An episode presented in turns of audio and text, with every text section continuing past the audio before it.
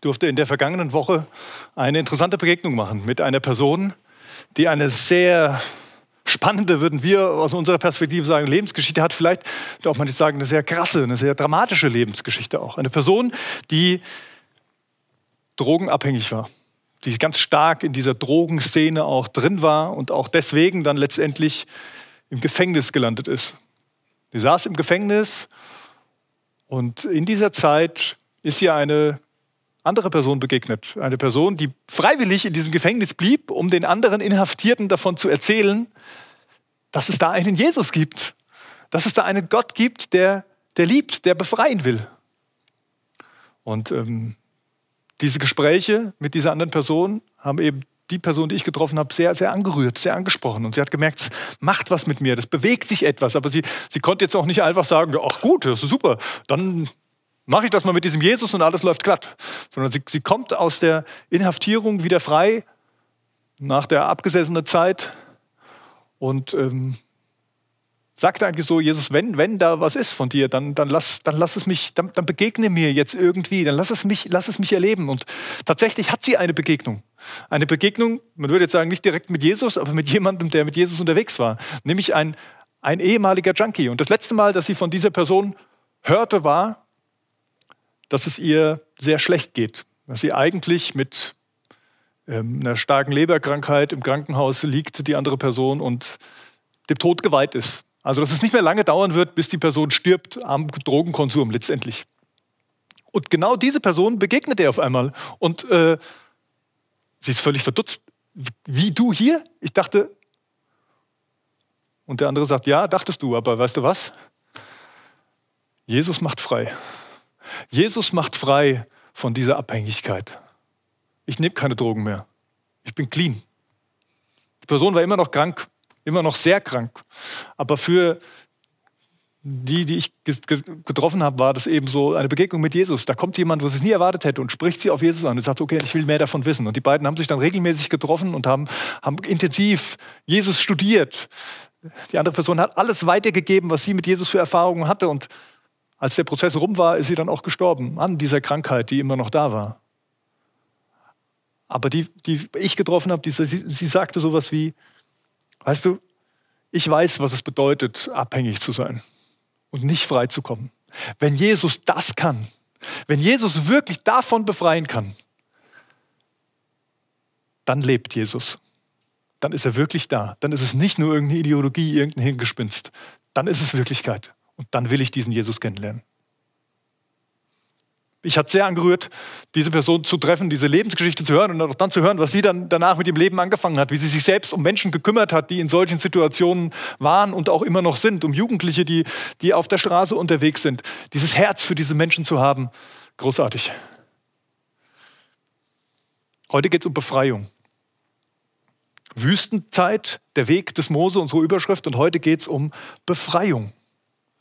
Ja, und manchmal braucht es eine Wüste, um Befreiung zu erleben. Manchmal braucht es diese Wüstenzeiten, um dahin zu kommen, zu merken, ich kann wirklich frei werden. Und manchmal braucht es dann auch noch ziemlich Wüstenzeiten, um wirklich frei zu werden. Aber was ist Freiheit eigentlich? Lasst uns ein bisschen in die Geschichte reingucken, um die es geht. Es geht darum, dass Mose, da haben wir letzte Woche drüber gesprochen, von Gott den Auftrag bekommt, geh zum Pharao und mach dem klar, Du gehst mit meinem Volk aus dieser Sklaverei in Ägypten raus und führst das Volk Israel in das verheißene Land Kanaan. Und Mose ringt mit Gott und sagt, ey, ich doch nicht, aber Gott sagt, ich gebe dir alles an die Hand, was du brauchst. Geh, geh diesen Weg. Das Volk Israel war zu dieser Zeit 400 Jahre in, in, in, der, ja, in der Knechtschaft, in der Sklaverei unter den Ägyptern. 400 Jahre. Es war eine, ein Riesenvolk geworden, eine, also die Bibel spricht dann später beim Auszug von etwa 600.000 Personen. Also man kann sich vorstellen, das waren doch einige, die da gelebt haben. Und Gott hat ihre Schreie gehört, so heißt es in der Bibel. Gott hat ihre Rufe, ihr Klagen gehört über diese Sklaverei, ihr Flehen danach, bitte rette uns doch hier raus. Und er schickt jetzt Mose hin und sagt, ich bin mit dir, zeig mal. Und Mose kommt zum Volk und es passiert eigentlich genau das, was er befürchtet hat. Sie glauben ihm nicht.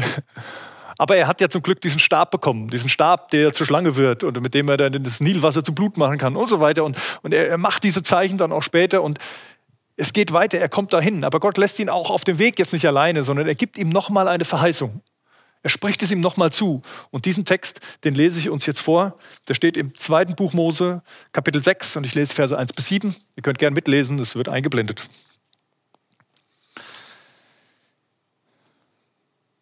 Jetzt sollst du sehen, was ich dem Pharao antun werde, sprach der Herr zu Mose. Ich werde ihn mit meiner mächtigen Hand zwingen, die Israeliten ziehen zu lassen. Ja, wenn ich ihn mit meiner mächtigen Hand zwinge, wird er sie sogar aus seinem Land jagen. Und Gott fuhr fort, ich bin der Herr, ich bin Abraham, Isaak und Jakob als der allmächtige Gott erschienen.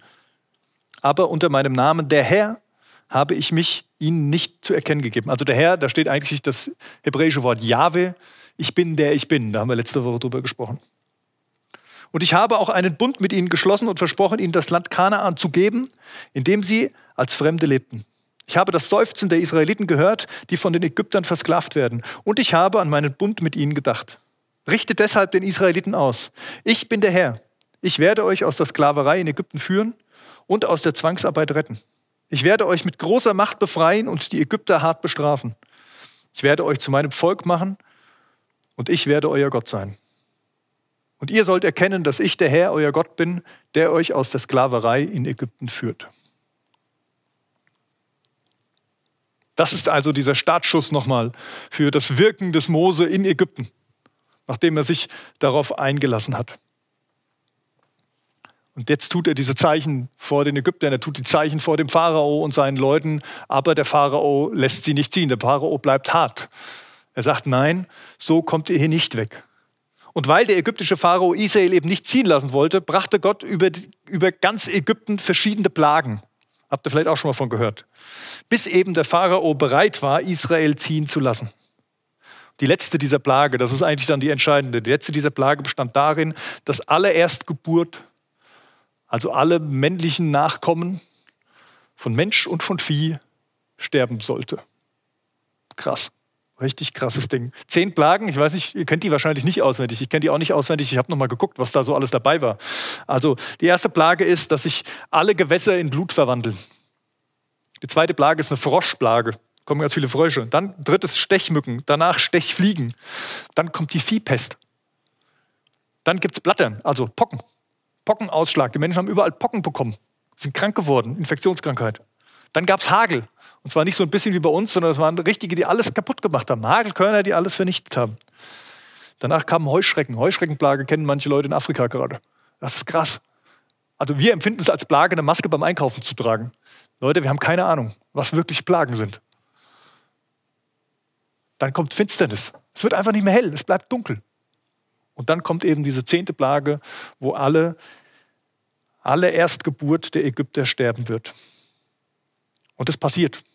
Es passiert, die Israeliten wird nichts angetan, weil sie eben befolgen, was Gott ihnen gesagt hat. Und da kommen wir gleich zu. Aber der Punkt ist, der Pharao lässt das Volk Israel dann ziehen. Er lässt sie gehen und sagt, okay, er jagt sie weg, sagt, haut ab, ich will von euch nichts mehr wissen, denn auch der Sohn des Pharao ist in diesem Gericht gestorben. Der schmeißt sie aus dem Land und er lässt diese 600.000 Personen ziehen. Und dann heißt es von Sukkot aus in Ägypten, ziehen sie los Richtung Kanaan.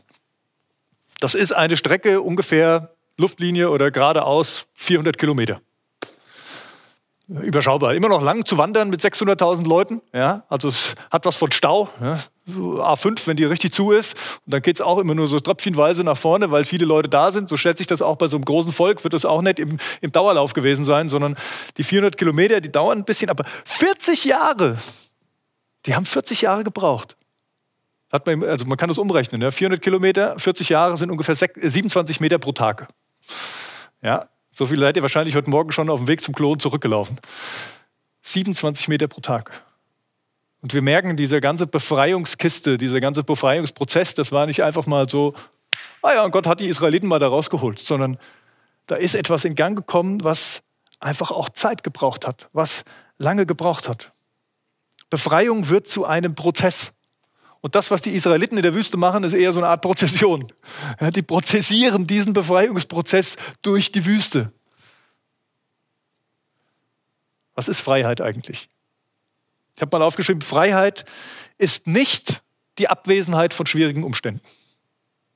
Freiheit ist nicht die Abwesenheit von schwierigen Umständen. Wir haben da manchmal ein falsches Bild in unserem Kopf. Auch jetzt, wo wir vielleicht in der Phase leben mit Corona-Pandemie, mit Einschränkungen, wo wir sagen, oh, unsere Freiheit. Freiheit ist nicht die Abwesenheit von schwierigen Umständen. Ganz im Gegenteil. Freiheit ist die Fähigkeit, gerade trotz der Umstände frei entscheiden zu können. Also Freiheit ist nicht abhängig von Umständen, sondern von dir drin. Wie sehr dich das, was außen ist, wie sehr dich das, was von anderen kommt, wie sehr dich das gefangen hält oder auch nicht. Oder ob du auch in schwierigen Situationen die Freiheit hast zu entscheiden. Die Israeliten damals, sie hatten es in Ägypten nicht. Sie waren Sklaven. Und Sklaverei und Sklaventum ist was anderes wie Freiheit.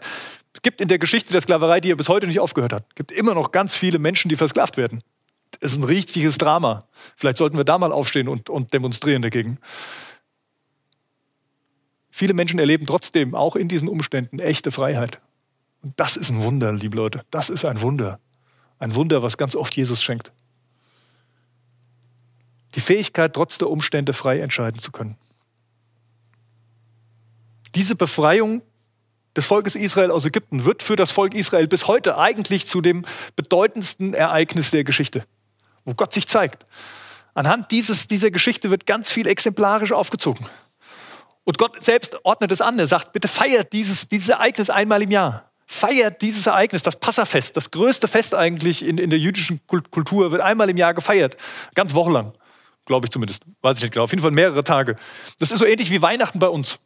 Ja, so, so, einen Stellenwert in der Kultur hat dieses Fest. Und Gott hatte damals das angeordnet, dass das auch so passieren sollte.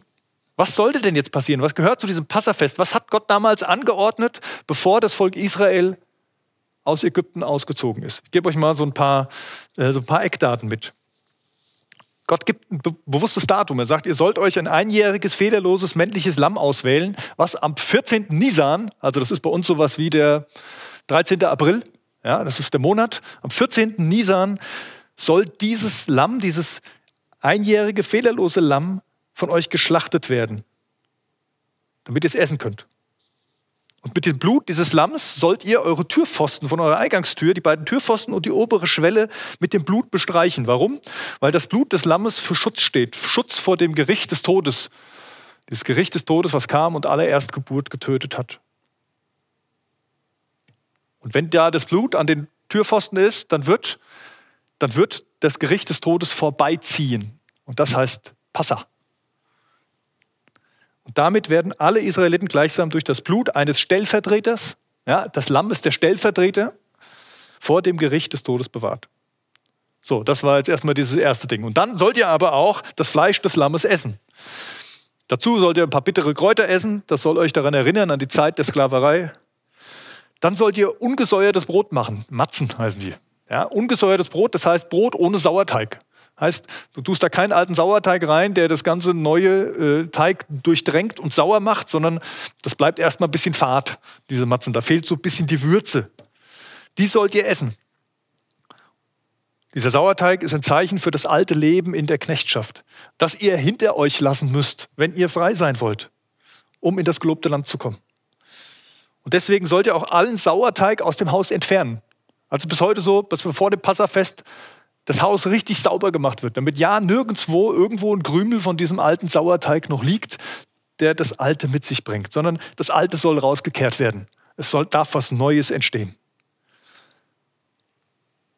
Das ist erstmal so etwas, was ähm, Gott ankündigt, wie die Israeliten dieses Passafest feiern sollen. Und dieses Fest in der Kultur, der israelitischen Kultur, der jüdischen Kultur bis heute beginnt mit dem sogenannten Sedermahl. Das Sedermahl ist so die Eröffnungszeremonie dieses Passafestes. Und im Zentrum dieses Sedermahls stehen Kelche. Kelche. Kelche mit Wein. Ich mal uns mal hier so einen hin.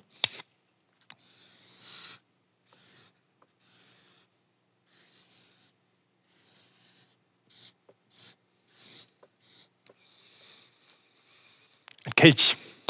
Kelche mit Wein, um genau zu sein, vier Kelche. Vier Kelche mit Wein und jeder Kelch hat eine besondere Bedeutung, die sich aus den Texten, die ich euch eben gelesen habe, ableitet. Also aus 2. Mose 6, die Verse 6 und 7. Und ich lese euch diesen Text nochmal in einer anderen Übersetzung vor, da wird es nämlich ein bisschen deutlicher.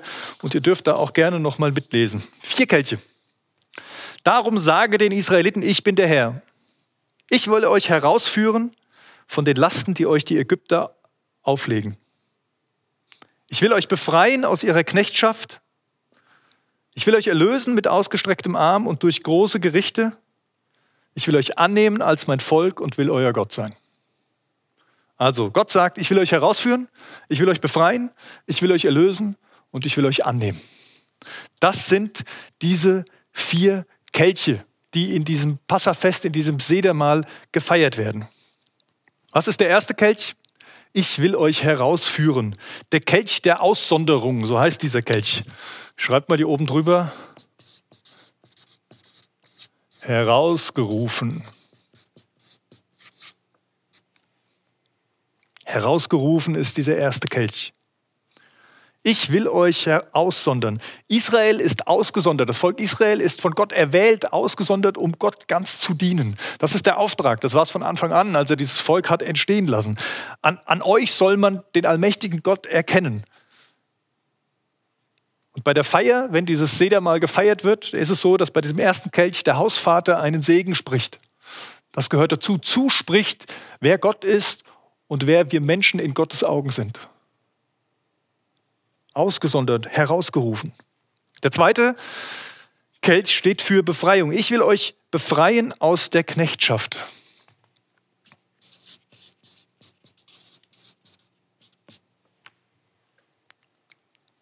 Der Kelch der Befreiung.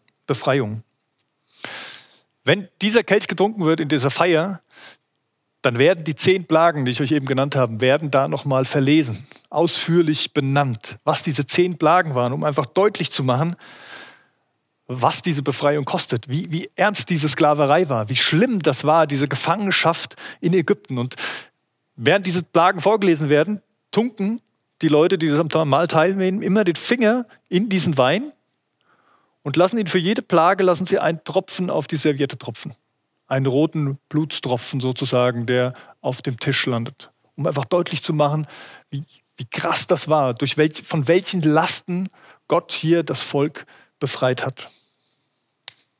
Der dritte Kelch ist, ich will erlösen, also der Kelch der Erlösung.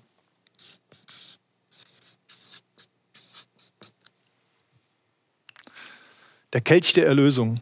Erlösung durch das Blut des Passalammes vor dem Gericht des Todes. Darum geht's das Blut, was geschlachtet, also das Blut des Lamm, was geschlachtet wurde und das Blut, was an der Türpfosten war, das wird in dieser Erlösung hier symbolisiert, weil dadurch das Gericht des Todes an diesem Haus vorbeizieht. Und der vierte Kelch, ich will euch annehmen als mein Volk, der Kelch der Annahme.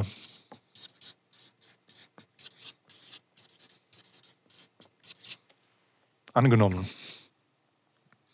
Er weist voraus. Er weist voraus auf die Zeit der Annahme Israels beim Kommen des Messias. Darum geht es. Also der Blick über, diese, über dieses, äh, den Auszug hinaus und das, was noch bevorsteht, das, was noch kommt. Diese Kelche sind mit der Geschichte des Auszugs aus Ägypten total verbunden. Es ist eigentlich der Prozess der Befreiung Israels. Also als erstes schickt Gott Mose und lässt ihn, das was wir gelesen haben, lässt dem Volk Israel zusprechen, hey Leute, ich habe euch gehört, ich erinnere mich an den Bund, ihr seid mein Volk. Seid mein Volk. Das ist der erste Schritt der Befreiung. Seid mein Volk und nehmt das an, vertraut mir. Der zweite ist Befreiung. Gott öffnet eine Tür. Gott öffnet eine Tür heraus aus der Knechtschaft. Er führt die Ägypter so an die Grenze, dass die Ägypter sagen, haut ab. Der dritte erlöst. Gott verschont sie vom Gericht. Gott wendet sich ihnen gnädig zu. Nicht, weil sie es verdient hätten, nicht, weil sie irgendwie toller waren, sondern einfach nur, weil da dieses Lamm geschlachtet wurde und weil Gott gesagt hat, das ist das Symbol, wodurch ihr meine Gnade erlangen könnt. Ich erlöse euch davon. Und er nimmt sie an und er sagt, und ich gebe euch dieses Land und ich werde, ihr seid mein Volk und ich werde euer Gott sein und ich werde bei euch wohnen. Und das passiert später. Auf dieser Wüstenwanderung am Sinai, da kommen wir dann äh, demnächst auch zu, wo Gott dann einzieht in die Stiftshütte, in dieses Zelt, was die Israeliten bauen sollen und direkt unter ihnen wohnt. Teil ihrer Prozession, Teil ihres, ihres Miteinanders wird. Herausgerufen. Also eigentlich könnte man sagen, hier findet auch ein Prozess statt. Und spannenderweise ist das ein Prozess, den es bei dem Thema Befreiung ganz oft gibt. Es beginnt immer damit, zu verstehen in meinem Kopf oder auch zugesprochen zu bekommen, du kannst frei sein. Du kannst frei sein. Ich traue dir das zu, ich sehe das in dir. Wenn man mit Suchtabhängigen spricht oder Leute, die losgekommen sind davon, die sagen, das ist mit der wichtigste Schritt, dass da jemand ist, der mir zuspricht. Bei den, bei den anonymen Alkoholikern zum Beispiel ist es so, dass man auch Paten hat. Dass es diesen, diesen Paten gibt, der selbst durch ist und der einen immer wieder ermutigt, der immer wieder zuspricht. Du kannst das schaffen. Guck mal, ich habe es auch geschafft. Herausgerufen. Und dann brauchst du diesen Weg, dann brauchst du diesen, diesen, vielleicht auch diese Lösung von äußeren Dingen. Das heißt, in der Abhängigkeit spricht man dann oft von Entgiftung. Dann muss was gemacht werden, damit, damit das, was von außen kommt, es einfach auch schaffen kann. Aber hier liegt eigentlich der Knackpunkt. Ne? Dann auch wirklich nicht nur äußerlich mal eine Tür zu finden, wo man da rauskommt, sondern innerlich die Freiheit zu bekommen, die Freiheit im Herzen zu tragen, sagen, ich brauche das nicht mehr. Ich bin frei davon. Ich bin erlöst. Um dann vielleicht auch Hoffnung zu kriegen und festzustellen, Mensch, ich kann diese Lücke, die jetzt entstanden ist in meinem Innern, ich kann die mit Neuem füllen. Ich kann neue, gesunde Bindungen eingehen, die mich nicht zerstören, sondern die, die das Leben erhalten, die das Leben fördern. Warum ist das Volk Israel 40 Jahre durch die Wüste gewandert? Ja, man kann das nachlesen, weil sie manche Entscheidungen getroffen haben, die nicht in Gottes Willen waren, weil sie ihm nicht vertraut haben. Aber eigentlich würde ich sagen, weil sie an dieser Stelle hängen geblieben sind. Gott hat sie gerufen. Gott hat gesagt, ihr seid mein Volk, ich nehme euch an. Gott hat sie befreit. Er hat sie aus der Sklaverei herausgeholt. Und jetzt geht es darum, im Inneren zu erkennen, jawohl, das sind wir auch. Diese Identität in sich zu tragen, ich bin frei, ich bin das Kind Gottes, ich gehöre zu diesem Volk und ich lebe danach. Und an dieser Stelle sind sie immer wieder gescheitert. Immer wieder wollten sie zurück zu den Fleischtöpfen der Ägypter und, und, und, und was nicht alles. Sie haben es nicht angenommen. Und deswegen sagt Gott, und deswegen dreht ihr hier Schleifen. Und eigentlich haben sie es nicht angenommen, bis sie im Land waren. Auch es wurde besser, definitiv. Und unter Josua sind sie dann in dieses Land hineingekommen. Aber man müsste fast sagen, irgendwo hier so in der Mitte, merkt man in dieser Geschichte, dass die Befreiung, die das Volk Israel auch damals erlebt hat, nur Stückwerk ist, weil noch was gefehlt hat. Weil einfach noch was gefehlt hat.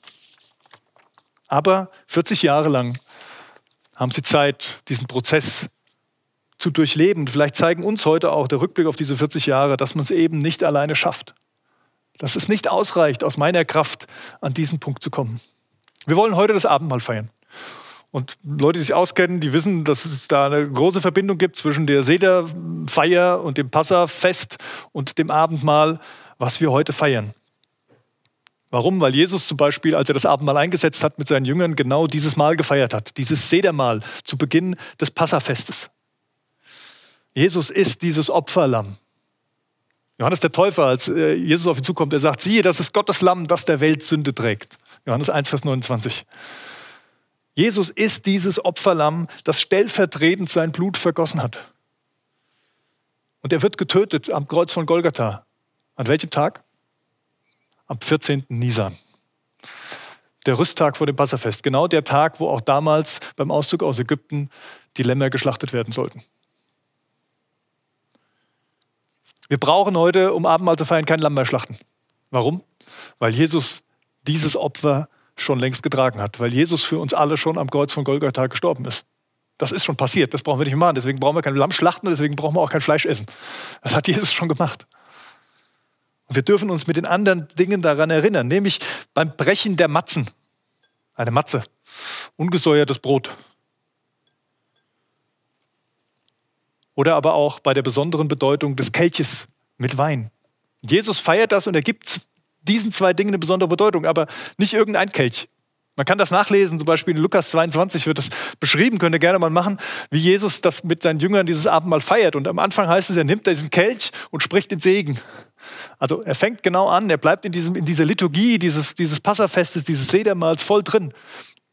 Und hier und hier zwischen, hier in diesem Bereich werden die Matzen gebrochen. Das ist mein Leib. Da geht es auch um das, was getragen wurde, um diese Strafe, um da rauszukommen. Und dann hier heißt es, und nach dem Mahl nahm er den Kelch. Hier wird gefuttert. Hier kommen nur noch Kelche. Der Kelch nach dem Mahl ist der dritte Kelch. Jesus hat genau diesen dritten Kelch genommen und hat gesagt, und das ist mein Blut. Das Blut des Lammes, darum ging es ja auch bei diesem Kelch. Die Erlösung. Und in diesem Blut ist dieser neue Bund drin, den ich mit euch schließen will. Dieser Bund, der es endlich möglich macht, eben nicht hier stehen zu bleiben auf dem Prozess der Befreiung, sondern wirklich innere Freiheit zu erfahren. Leute, das geht nicht ohne Jesus, das geht nicht ohne den Heiligen Geist, der in uns lebt. Es geht um diesen dritten Kelch, um die Erlösung von Sünde, so sagen wir es schön, also diese Trennung von Gott, die in uns stattfindet, nicht die äußeren Umstände. Aber dieser dritte Kelch, er ist Teil dieses gesamten Prozesses.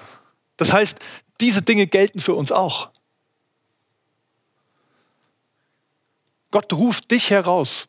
Gott ruft dich heraus und sagt, du bist erwählt, frei zu sein. Du bist nicht nur mein Geschöpf, sondern du darfst mein Kind sein. Ich möchte diese Beziehung mit dir leben und ich will dich befreien. Ich sehe dich und ich möchte dich berufen. Ich erwähle dich, frei zu sein aus Liebe, weil ich dich so sehr liebe. Das steckt drin, wenn wir Abendmahl feiern. Das steckt drin, wenn wir diesen Kelch nehmen und sagen, wir trinken daraus. Sagen, ja, Gott wendet sich dir zu, er erwählt dich aus Liebe.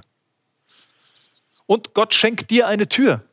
Er schenkt dir eine Tür hin zu ihm. Unabhängig der Umstände. Durch die äußeren Umstände hindurch. Manchmal sind es Umstände, die uns gefangen halten und wir brauchen diese Tür. Und Gott greift ganz oft ein und er reicht uns die Hand. In Jesus Christus hat er es gemacht. Indem Jesus Christus Mensch wird und auf die Erde kommt, reicht er den Menschen die Hand und sagt, ich gebe euch eine Tür. Geht durch diese Tür. Geht durch diese Tür mit Glauben.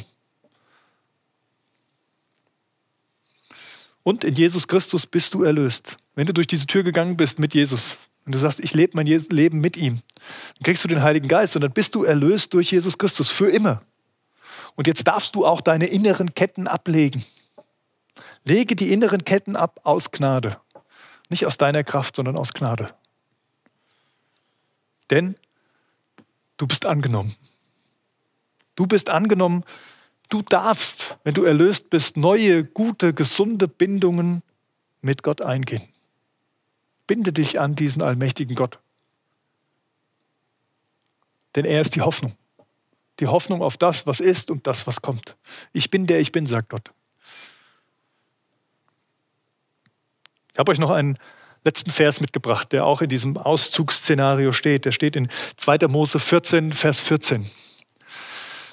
Ich mag diesen Vers besonders, weil er auch mein Trauspruch ist. Also wir haben diesen Vers gewählt, meine Frau und ich, um ihn über unsere Ehe zu schreiben. Und ähm, vielleicht weiß nicht, ob wir, ich glaube, wir haben nicht daran gedacht, dass unsere Ehe eine Wüstenzeit ist. Also das möchte ich damit jetzt nicht sagen. Und trotzdem, wenn du verheiratet bist, wirst du vielleicht wissen, dass so eine Ehe, so ein Miteinander immer wieder auch Herausforderungen mit sich bringt. Immer wieder man an den Punkt kommt, wo man merkt, wir müssen uns hier arrangieren.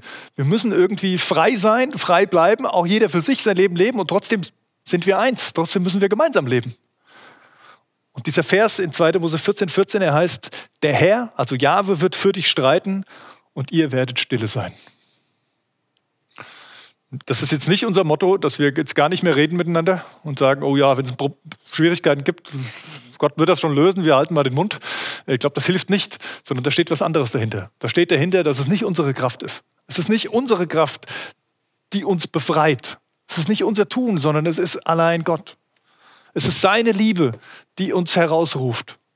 Es ist, sein, sein Glauben, den er in uns weckt, der uns auf ihn schauen lässt und manches hinter uns lassen lässt. Im Vertrauen Schritte zu gehen. So wie Petrus den Schritt aufs offene Wasser, um zu gucken, ob die Wellen halten wie bei Jesus. Manchmal brauchst du diesen Schritt, den mutigen Schritt. Den brauchst du auch bei den Israeliten damals, dann wirklich zu gehen und rauszugehen. Er ist der, der aus Gnade uns erlöst. Sich in seiner Gnade uns zuwendet und die Freiheit der Sünde auf die innere Freiheit schenkt. Das würden wir alleine nicht hinkriegen. Und er ist der, der uns annimmt. Wir Kinder Gottes sind. Wir Mitbürger, Erben und wie Paulus das alles beschreibt, dieses Himmelreichs Gottes sind. Und darin leben dürfen und uns Hoffnung gibt. Befreiung, etwas, was auch manchmal Wüstenzeiten braucht, um wirklich zu begreifen, was dahinter steht. Wir wollen jetzt das Abendmahl miteinander feiern. Und ich lade dich ein, diese Aspekte einfach im Hinterkopf zu haben. Aber auch klar zu wissen, wenn Jesus sagt, das ist mein Blut, dann will er dich von innen befreien. Dann geht es nicht so sehr um die äußeren Umstände. Ja, die spielen auch manchmal mit rein. Aber es geht vor allen Dingen um dein Herz. Um diese Freiheit trotz, trotz schwieriger Umstände. Ich lade dich ein, einfach einen kurzen Moment auch still zu sein. Still zu sein, vielleicht kann die Kamera das auch hier im Bild lassen, dass ihr das auf dem Flipchart lesen könnt. Und dann lass es dir zusprechen. Du bist angenommen, du bist befreit, du bist erlöst, du bist herausgerufen. Lass es dir zusprechen von Gott und spüre, wo er den nächsten Schritt mit dir gehen will. Und leg vielleicht ab vor ihm, wo du seine Liebe noch nicht so annehmen kannst und seine Gnade, wo du noch nicht so glauben kannst, wo die Hoffnung dich noch nicht erfüllt. Leg's Gott hin und bitte ihn darum, dass er es dir schenkt. Denn der Herr wird für dich streiten und wir sind jetzt still.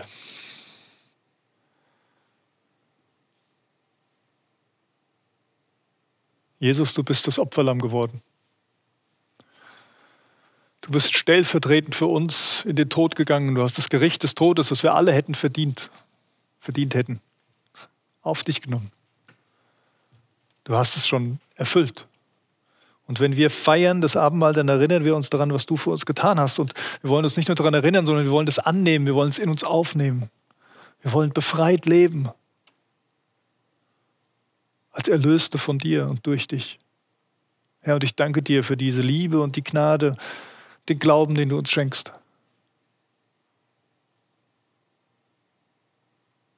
Ja, und wir wollen all das ablegen, was uns doch in unserem Inneren immer wieder abhält, wo wir uns zurückwünschen zu den Fleischtöpfen der Ägypter oder was das in, in unserem Leben auch immer ist, wo wir nicht loslassen können. Wir wollen es dir hinlegen und sagen, Herr, erlöse uns doch. Hilf uns, befreit zu leben. Schenk uns diesen Frieden zu wissen, auch wenn in diesem Leben noch nicht alles perfekt ist, auch wenn wir in diesem Leben begrenzt sind deine Gnade, deine Erlösung, die gilt schon jetzt für uns und in alle Ewigkeit. Herr, wir leben in diesem neuen Bund, den du geschlossen hast. Und ich möchte mehr und mehr entdecken, was es bedeutet, in diesem Bund zu leben. Wirklich frei zu sein, erlöst zu sein.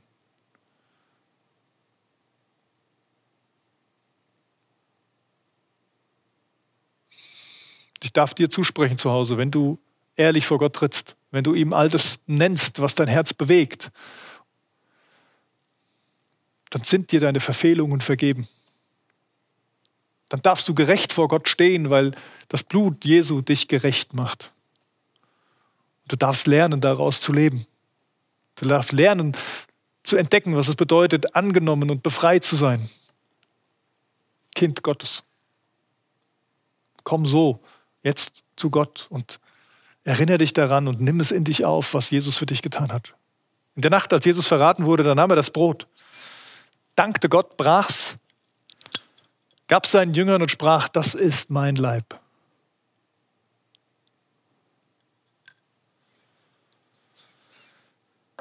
Und nach dem Mahl nahm er den Kelch, dankte Gott, gab ihn seinen Jüngern und sprach, das ist mein Blut. Das Blut des neuen Bundes, zur Vergebung der Sünde. Trinkt alle daraus. Er hätte auch sagen können, macht diesen nächsten Schritt dieser Erlösung in euch drin.